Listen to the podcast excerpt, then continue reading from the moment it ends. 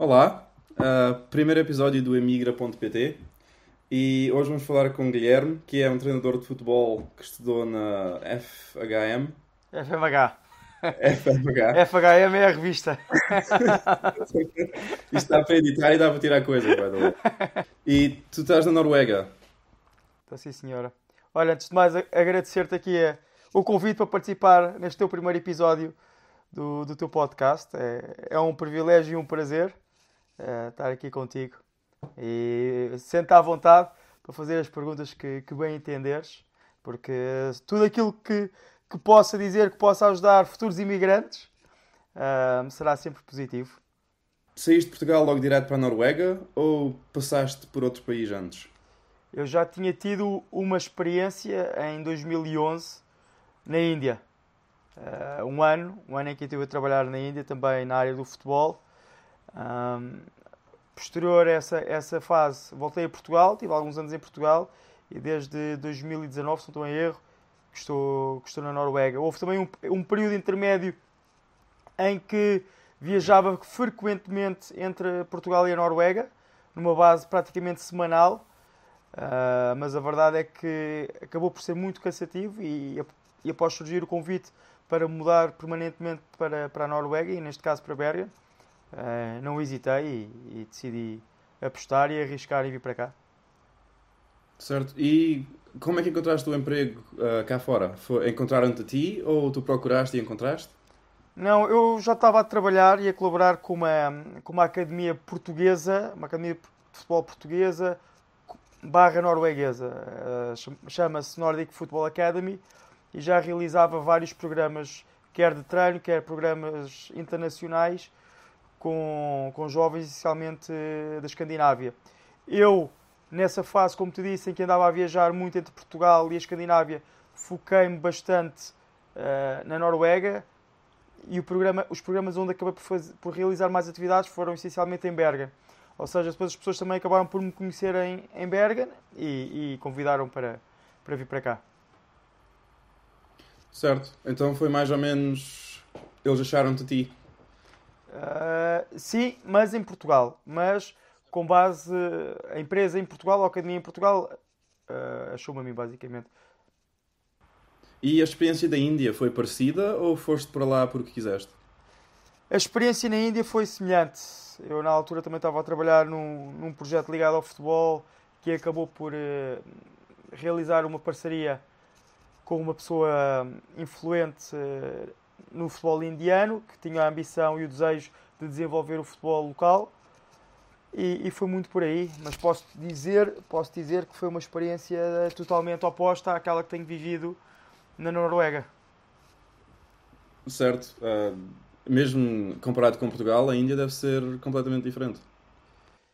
Sim, uh, completamente diferente em todos os níveis social, cultural, uh, mesmo na área em que eu estou ligado, muitas dificuldades, até pelo próprio clima, uh, dificuldades ao nível social, com a pobreza, com a falta de. ou com a sujidade, neste caso, e poluição, com costumes completamente opostos.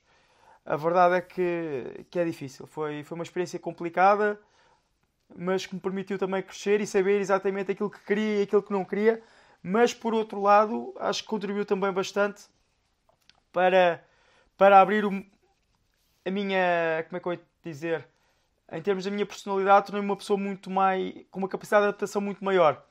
Aquilo que acabei por experienciar permitiu-me, ok, priorizar aquilo que realmente é importante e aquilo que não é tão importante passar para um segundo plano. Não fazer de todas as situações quase que o fim do mundo e, e priorizá-las e, e, e, diferenciar aquilo que realmente te importa daquilo que, que é acessório. Exato. E uh, tu, quando começaste a estudar, já tinhas ideias de emigrar? Porque, salvo erro, tu estudaste duas coisas diferentes. Olha, eu, eu entrei na Faculdade de Economia da Universidade Nova de Lisboa em 2003. Concluí a licenciatura, a meio fiz também Erasmus na Alemanha perto de Frankfurt. E a verdade é que no final da minha licenciatura eu questionei bastante se era aquilo que eu me via a fazer para o resto da minha vida. Sentia que aquilo que me diferenciava de colegas que tinham mais notas não era tanto aquela a capacidade de estudo, mas a paixão e o interesse com que eu procurava o conhecimento. Uh, e houve ali uma fase em que eu sentia que o suficiente para passar era, era o suficiente e eu, eu comecei a questionar-me se era realmente aquilo que eu pretendia e, e decidi depois de terminada a licenciatura tomar um rumo diferente para a minha vida. E passaste de economia para treinador de futebol? Sim, entrei eu entrei na Nova em 2003, concluí minha licenciatura em 2006 ou 2007. Depois entrei na Faculdade de Nutricidade Humana em Lisboa e concluí a segunda licenciatura em Ciências do Desporto, uh, com especialização em Metodologia do Treino no Futebol. Certo. E a experiência que tiveste na Alemanha de Erasmus teve alguma coisa a ver com a imigração futura? A, ver, a verdade é que, mesmo do ponto de vista familiar, sempre houve essa abertura e esse empurrão para experimentar coisas, coisas fora. Uh, perceber também o contexto que Portugal estava, estava a passar. Eu, quando concluí a, a licenciatura, Portugal também estava a entrar numa crise uh, económica grande. 2008, certo. Sim, e as perspectivas, as perspectivas de crescimento e, e de estabilidade a nível pessoal, profissional, se bem que na minha área a estabilidade é uma palavra que, que, não, que não existe muito, uh, mas sempre tive uma mente aberta para, para poder emigrar e poder experimentar coisas diferentes. Estive à Índia, claramente não era algo que eu queria prolongar. Fiz, experimentei, uh, acho que foi uma, uma experiência que me permitiu crescer, mas realmente não era bem o contexto que eu pretendia. Certo. Então, e como continuas na Noruega, se calhar agora falamos um bocadinho sobre a Noruega, porque já agora moramos os dois na Noruega e já nos conhecemos há uns quantos anos. Mas eu esqueço-me de coisas, por isso assim aproveito para perguntar outra vez. Uh, na Noruega, que, uh, que dificuldades tens? Porque o clima é diferente, uh, muitas coisas são diferentes. Como é que, como é que lidas com as coisas? Olha, um, dizer-te que o o clima faz diferença.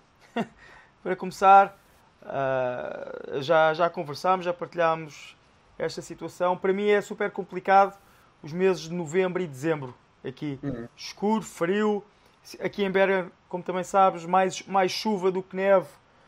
E ainda para mais para quem trabalha na rua, quem trabalha ao ar livre, acaba por ser uh, complicado. complicado. Uh, mas depois, como acabo por vir a Portugal em dezembro, os meses de janeiro fevereiro, consigo tolerar bem. Uh, mas, mas confesso que novembro, dezembro para mim é sempre muito complicado. Pá, de resto, dificuldade essencialmente é, é criar um, um, círculo, um círculo de amigos. Porque eu ainda não sou fluente em norueguês, não sou, percebo numa conversa ou numa reunião profissional, se calhar percebo 60% do que é dito uh, mas não percebo os detalhes. Entrando num, num, grupo de amigos noruegueses ou num círculo norueguês, eles falando norueguês, eu sinto-me um bocadinho à parte e, e, não é por mal, e não é por mal, percebo.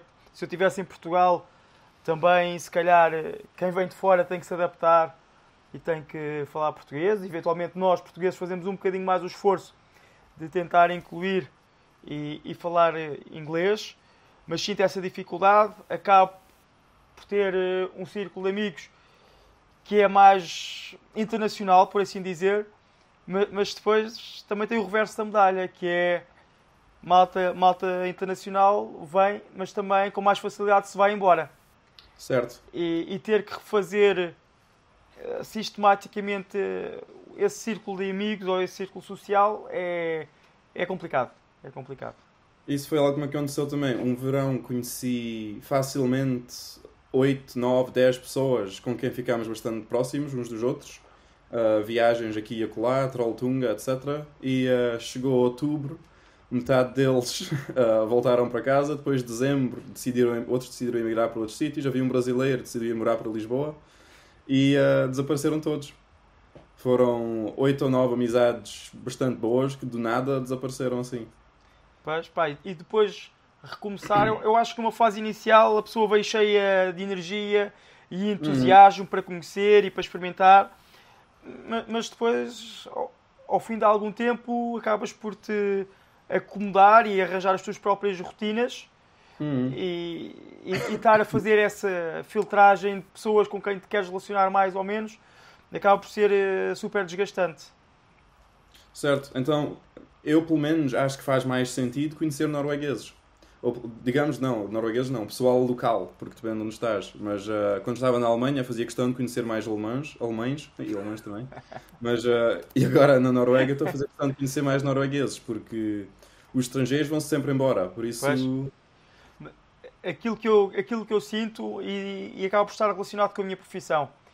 Uh, até porque eu neste momento acabo por ter um, bah, se lhe podemos chamar assim, um horário laboral que acaba por ser uma, essencialmente uh, após a hora do almoço até ao final do dia, acaba por fazer com que uh, programas sociais com pessoas normais sejam complicados de, de arranjar, porque essencialmente quando as pessoas acabam de trabalhar, seja por volta das 4 ou das 5, eu ainda estou a meio, a meio do meu dia, por assim dizer. E depois quando eu acabo por volta das 8, 9, já basicamente as pessoas a meio da semana já estão já estão em casa uh, e, já, e já há pouco para fazer, verdade seja dita. E... Certo, essa altura é quando muitos noruegueses vão dormir. Exatamente, exatamente. Quanto muito poderia socializar um bocadinho mais de manhã, mas da parte da manhã, como tu bem sabes, também é, é difícil uh, arranjar uh, amigos. E, yeah, pronto, achas que há alguma coisa que faz sentido de tocar? Alguma coisa que quisesses que eu te perguntasse? Olha, se, se, se, me, se, me perguntares quais é são as diferenças que eu, que eu noto essencialmente entre Portugal e a Noruega do ponto de vista laboral e, e de salários uhum. e de estilo de vida, Uh, olha, po posso dizer que sinto que na Noruega uh, uma das primeiras expressões que eu aprendi é Ica Stress, ou Stress. Uh, sem estressar, mesmo a nível do trabalho, ter, ter um bocadinho mais calma, levar as coisas com mais tranquilidade. Em, em Portugal noto muito que há. A cultura de exigência é importante, sim, mas há aquele quase secar da, das pessoas e da sua envolvência no trabalho que, que depois as desgasta também do ponto de vista pessoal e emocional. E aqui há, há muito mais cuidado e tolerância e respeito, e respeito pelo número de horas que, que trabalhas. Posso dar também um exemplo do tempo em que eu tive em Portugal, mais a nível de trabalho de, de escritório, quase que era como é que eu tenho de dizer isso? A pessoa que saía exatamente à hora que deveria terminar o seu turno, ou o seu, o seu horário, era um bocadinho mal vista, quase que tinha que ficar à espera, encher chouriços, para, para, não, para não ser o primeiro a ir embora. E aqui chega a hora e toda a gente ia para ir embora.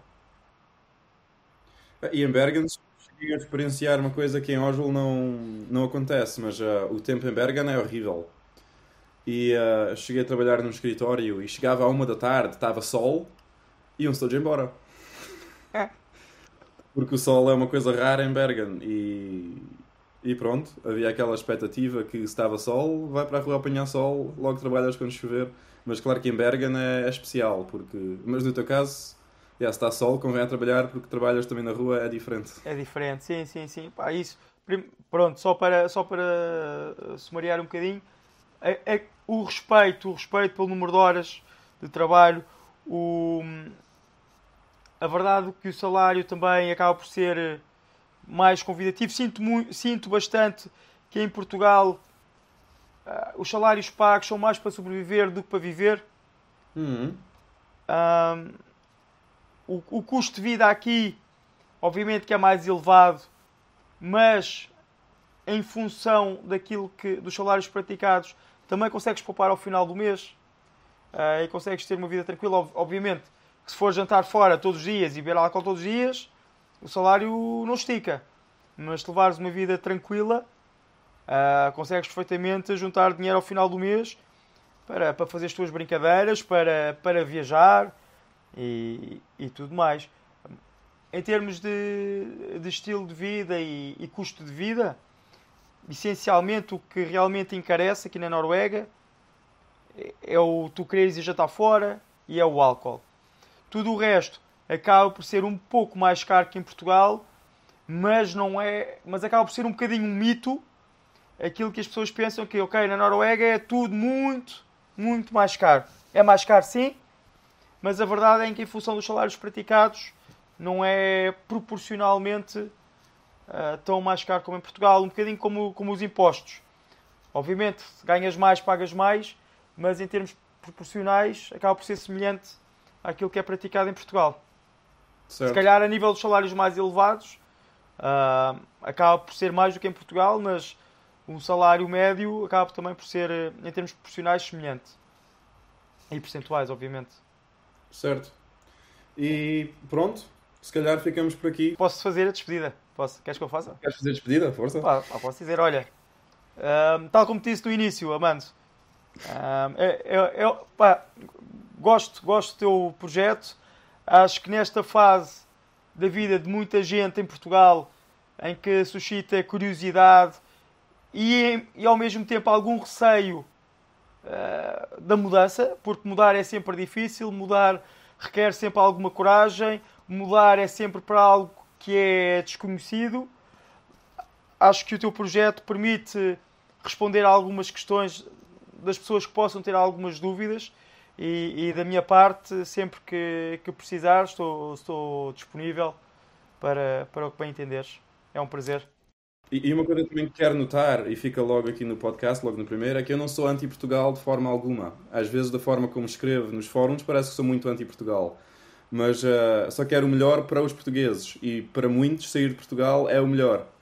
Mas uh, neste momento, o trabalho remoto está a ser muito mais normalizado, digamos isso também irei partilhar muitos recursos sobre como arranjar trabalho remoto em Portugal e aproveitar de certas, certos loopholes para pagar um menor de impostos, etc, etc. Porque se calhar o dinheiro fica melhor na tua mão do que na mão do Costa.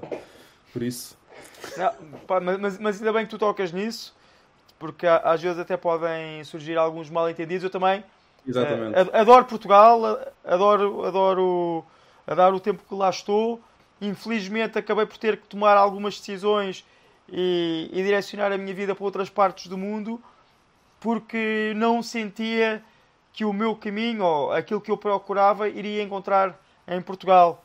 Uh, mas, mas obviamente que é, é, um, é um país fantástico com, com tudo com tudo de bom. Infelizmente nesta fase nesta fase não, não conseguiria encontrar uh, espaço para mim em Portugal. Certo. Uh, e uma coisa um bocadinho talvez seja demasiado pessoal, por isso vou tentar perguntar de uma forma mais vaga. Mas uh, a progressão que tiveste no salário na Noruega seria perto do que esperarias em Portugal, em termos percentuais? Não sei ah. se fiz a pergunta entender como queria. Sabes que eh, na minha, na minha área é um bocado diferente. Na minha área é um bocadinho. Uh, é uma linha tenue que separa, se calhar, o que é o. estares no, no topo, no futebol profissional ao mais alto nível, e aí sim os salários eh, são bastante elevados, como uhum. é, é, de conhecimento geral. Uh, eu nesta fase ainda não estou lá, espero um dia lá chegar, uh, mas é, é um salário que, que não tem nada a ver com aquilo que é praticado em Portugal. A verdade é que o meu crescimento salarial aqui não tem sido por aí além, tem sido marginal tem sido marginal, mas a verdade é que o tipo de trabalho que eu tenho vindo a desenvolver também não tem sido muito diferente daquele que eh, inicia, daquele que, que realizava quando, quando cá cheguei. Algum crescimento sim, marginal, mas, mas nada de especial. Certo. Pois é uma área relativamente diferente e é mais winner takes all, assim que estejas naquele nível superior máximo, é que os salários são mais interessantes. Exato. Certo, então pronto, ficamos por aqui. Uh, 23 minutos quase, um bocadinho mais longo do que queria, mas ficamos conversados. Depois, se houver outro tópico em específico que queiramos falar no futuro, logo te convido novamente. Combinado. Um abraço. Alright, ha det